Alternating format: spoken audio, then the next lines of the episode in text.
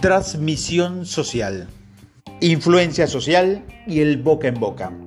A las personas le encanta compartir historias, noticias, información con quienes te rodean. Le contamos a nuestros amigos sobre excelentes destinos de vacaciones. Conversamos con nuestros vecinos sobre buenas ofertas y hablamos con compañeros de trabajo sobre posibles despidos. Escribimos reseñas en línea sobre películas.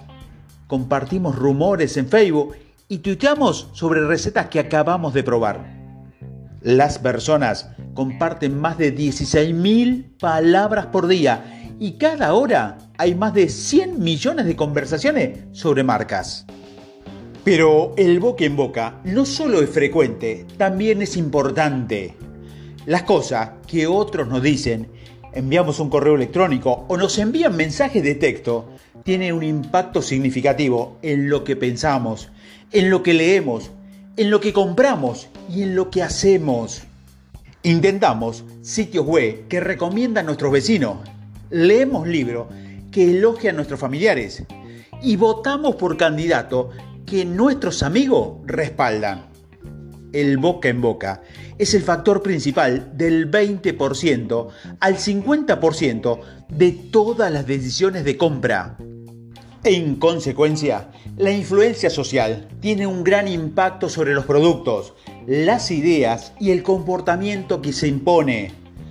Una conversación del boca en boca por un cliente que conduce a un aumento del 20% de las ventas en un restaurante.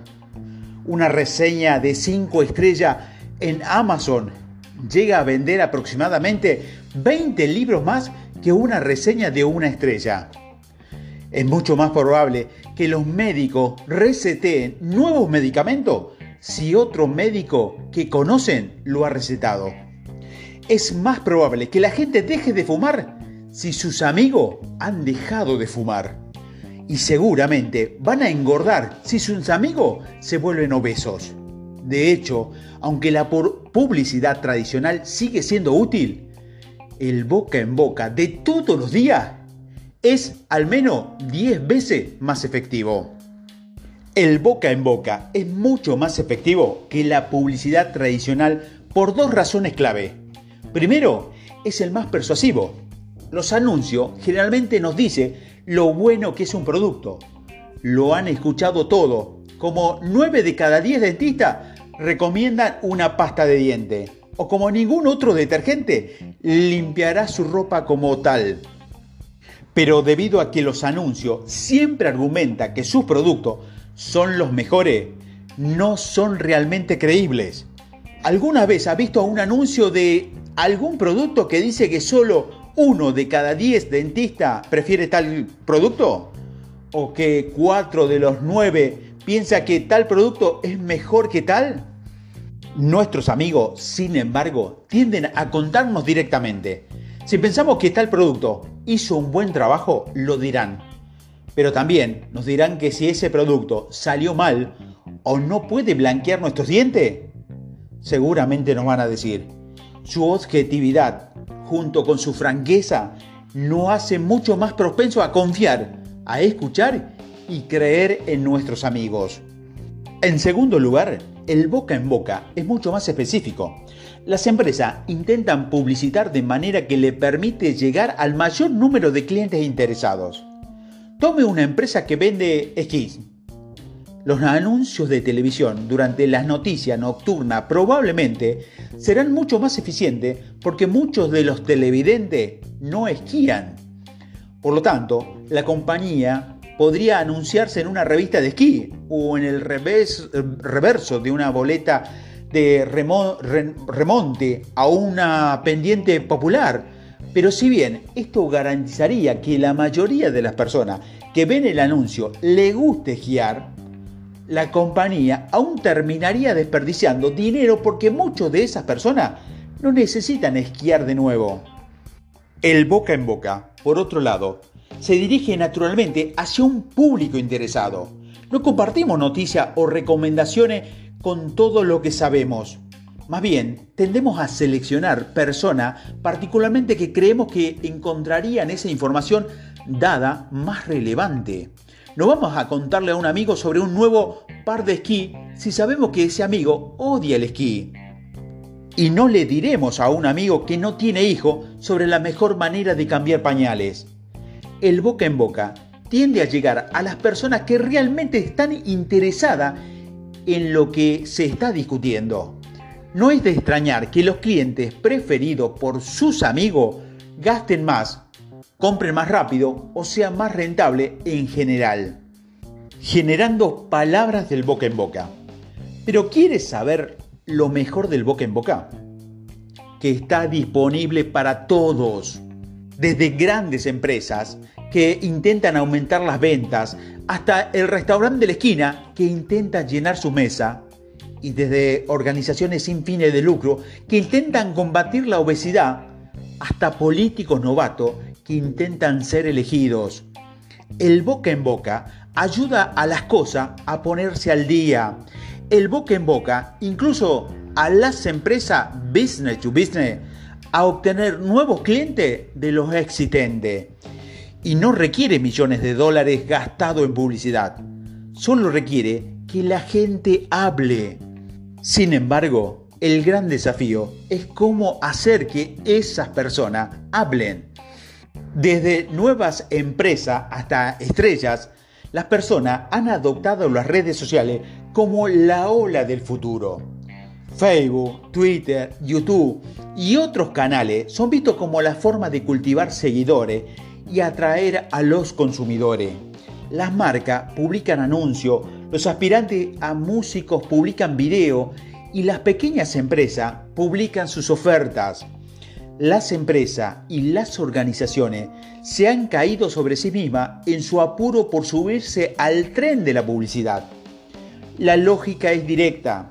Si puedes lograr que las personas hablen sobre una idea o compartan tu contenido, se extenderá a través de las redes sociales como un virus, haciendo que tu producto o tu idea sea instantáneamente popular en el camino. Pero aquí hay dos problemas con este enfoque. Primero, el enfoque. Y segundo, la ejecución. Ayúdame con un cuestionario rápido. ¿Qué porcentaje del boca en boca crees que sucede en línea? En otras palabras, ¿Qué porcentaje de charlas ocurre en las redes sociales, en los blogs, en los correos electrónicos y en las salas de chat? Si eres como la mayoría de las personas, probablemente hayas adivinado algo alrededor del 50 o el 60%. Algunas personas adivinan más del 70% y otras adivinan mucho menos, pero después de haber hecho esta pregunta, cientos de estudiantes y ejecutivos encuentran que el promedio es de alrededor del 50%. Y ese número tiene sentido. Después de todo, las redes sociales ciertamente han explotado últimamente. Millones de personas usan todo el tiempo estos sitios todos los días y miles de millones de piezas de contenido se comparten cada mes.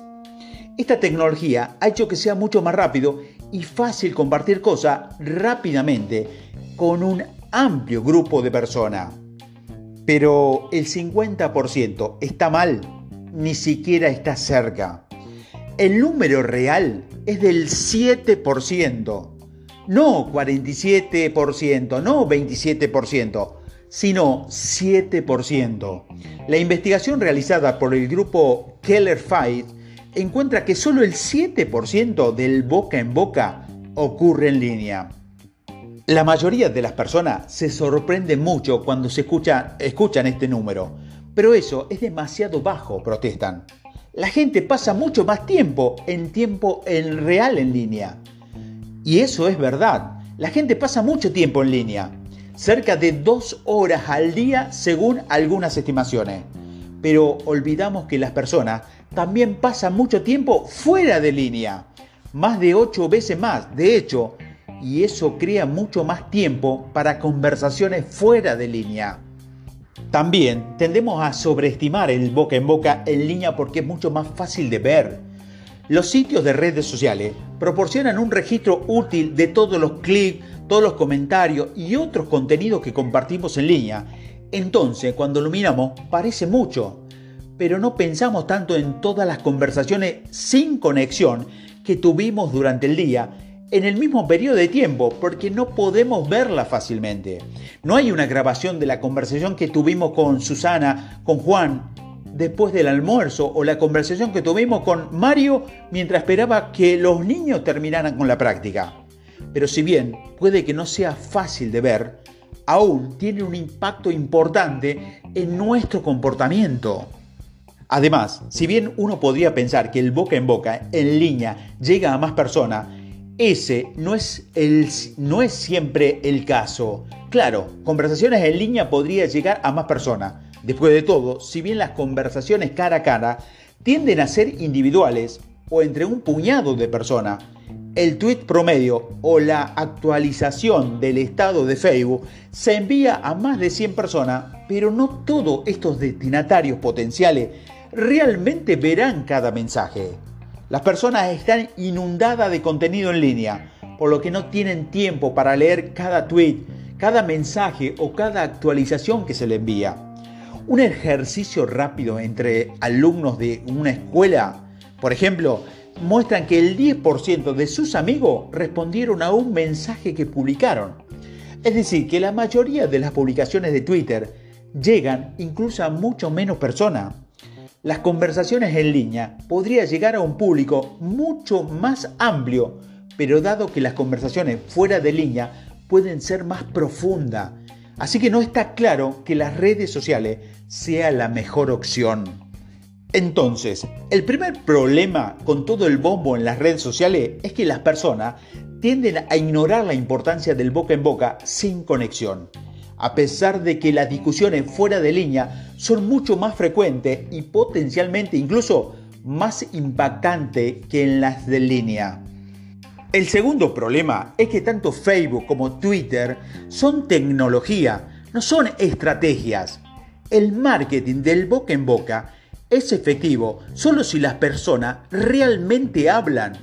Los funcionarios de salud pública pueden tuitear boletines diarios sobre sexo seguro, pero si nadie lo transmite, la campaña fracasará. Simplemente colocando una página de Facebook o tuiteando no significa que nadie se dará cuenta o correrá la voz. El 50% de los videos de YouTube tienen menos de 500 visitas. Solo un tercio del 1% recibe solamente más de mil millones de visitas. Aprovechar el poder del boca en boca, en línea o fuera de línea, requiere comprender por qué las personas hablan, por qué algunas cosas se hablan y se comparten más que otras. La psicología de compartir, la ciencia de la transmisión social, la próxima vez que estés charlando en una fiesta o comiendo algo con un compañero de trabajo, imagínate ser una mosca en la pared espiando tu conversación. Puedes terminar hablando sobre una nueva película o, coqueteando con un colega o una colega. Puedes intercambiar historias sobre vacaciones, mencionar al nuevo bebé de, alguien o quejarte del clima inusual, inusualmente cálido. ¿Por qué? ¿Por qué? ¿Por qué? Podrías haber hablado de cualquier otra cosa. Hay millones de diferentes temas, ideas, productos e historias que podría haber discutido. ¿Por qué hablaste de esas cosas en particular? Porque esa historia, porque esa película o ese compañero de trabajo específico en lugar de otra cosa diferente. Ciertas historias son más contagiosas y ciertos rumores son más contagiosos. Algunos contenidos en línea se vuelven virales, mientras que otros nunca se transmiten. Algunos productos reciben una gran cantidad del boca en boca, mientras que otros no se mencionan. ¿Por qué? ¿Qué causa que ciertos productos, ideas se compartan, se hablen mucho más y otras no? Bueno, de eso se trata estos audios. Una intuición común en que se genera el boca en boca se trata de encontrar a las personas adecuadas, que ciertos individuos específicos son mucho más influyentes que otros. El punto de inflexión, por ejemplo, Malcolm Grawell argumentó que las epidemias sociales son impulsadas por los esfuerzos de un puñado de personas excepcionales a quienes llaman expertos, conectores y vendedores Otros sugieren que uno de cada diez personas le dice a las otras nueve cómo votar, dónde comer y qué comprar. Los especialistas en marketing gastan millones de dólares tratando de encontrar a estos llamados líderes de opiniones y hacen que respalden su producto. Las campañas políticas buscan a, a los influyentes para apoyar su lado. La idea es que cualquier cosa que toquen estas personas especiales se convertirá en oro. Si adoptan y hablan sobre un producto o una idea, se hará popular. Pero la sabiduría convencional está mal. Si todos conocemos personas que realmente son persuasivas y si algunas personas tienen más amigos que otros, pero en la mayoría de los casos eso no lo hace más influyente para difundir información o hacer que las cosas se vuelvan virales. Además, al centrarnos tanto en el mensajero, hemos descuidado un controlador mucho más obvio de compartir, el mensaje. Para usar una analogía, pensemos en los chistes. Sí, todos tenemos amigos que cuentan chistes mucho mejor que otros. Cada uno que cuenta un chiste, la sala se echa a reír pero los chistes también varían. Algunas bromas son tan divertidas que no importa quién la cuente. Todos se ríen, incluso si la persona que comparte el chiste no es tan divertida. El contenido contagioso es así, tan inherentemente viral que se propaga independientemente de quién lo está hablando. Independientemente de si los mensajes son realmente persuasivos o no e independientemente de si tiene 10 amigos o 100 amigos. Entonces, ¿qué pasa con un mensaje que hace que la gente quiera transmitirlo? No es sorprendente que el gurú de las redes sociales y las prácticas del boca en boca hayan hecho muchas conjeturas. Una teoría frecuente es que la viralidad es completamente aleatoria que es imposible predecir si un video o contenido determinado será altamente compartido. Conjeturas de otras personas basadas en estudios de caso y anécdotas, debido a que muchos de los videos más populares de YouTube son divertidos o lindos que involucra a bebé o gatitos. Comúnmente escuchamos que el humor o la ternura son un ingrediente clave para la viralidad. Pero esta teoría ignora el hecho de que muchos videos divertidos o lindos nunca despegan. Claro, algunos clips de gatos obviamente, obviamente obtienen millones de visitas, pero eso son los valores atípicos, no la norma. La mayoría recibe menos de unas pocas docenas. También puede observarse que Bill Clinton o Bill Gates son famosos y concluir que cambia su nombre a Bill es la ruta hacia la fama y la fortuna. Aunque la observación inicial es correcta, la conclusión es que es evidentemente ridícula. Simplemente observando un puñado de éxitos virales, las personas se pierden el hecho de que muchas de esas características también existen en el contenido que no atrajo a ninguna audiencia. Para comprender completamente lo que hace que las personas compartan cosas, debe considerarse tanto los éxitos como los fracasos. Si la mayoría de las veces ciertas características están vinculadas al éxito, algunas cosas nacieron con la palabra de la boca digna. Ahora, este es el punto. Quizás te estés diciendo a ti mismo, genial, algunas cosas son más contagiosas que otras, pero ¿es posible hacer que algo sea contagioso o algunas cosas son simplemente más infecciosas? Los teléfonos inteligentes tienden a ser más emocionalmente que las declaraciones de impuestos. Los perros parlantes son mucho más interesantes que las reformas agresivas. Las películas de Hollywood son mucho más geniales que las tostadoras o las mezcladoras. Los fabricantes de la primera están mejor que la segunda, algunos productos e ideas acaban siendo más contagiosas mientras que otras no. ¿O se puede diseñar algún producto o idea para que sea más infeccioso?